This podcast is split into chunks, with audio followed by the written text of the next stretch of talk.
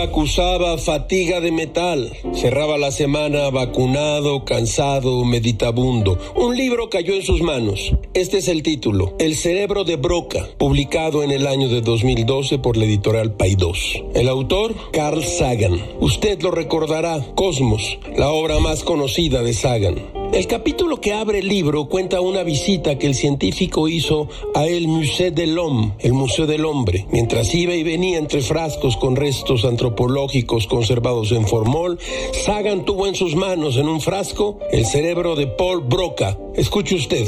Este es Carl Sagan. Tomé el recipiente del anaquel y lo examiné de cerca. En la etiqueta podía leerse P.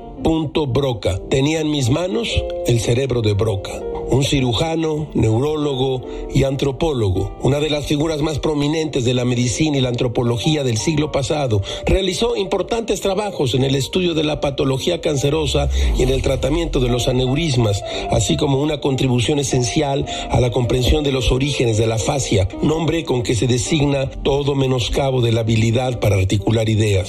Broca fue un hombre brillante y apasionado, con una ferviente dedicación al tratamiento médico de las capas más pobres. Broca falleció en 1880 a causa de un tipo de aneurisma muy similar al que tan brillantemente había estudiado. Cuando le sorprendió la muerte, estaba trabajando en un minucioso estudio de la anatomía cerebral. Broca fundó las primeras sociedades profesionales, escuelas de investigación y revistas científicas de la antropología. Un hombre simple y sencillamente único. Escuche usted, la ciencia es mucho más una determinada manera de pensar que un cuerpo de conocimientos.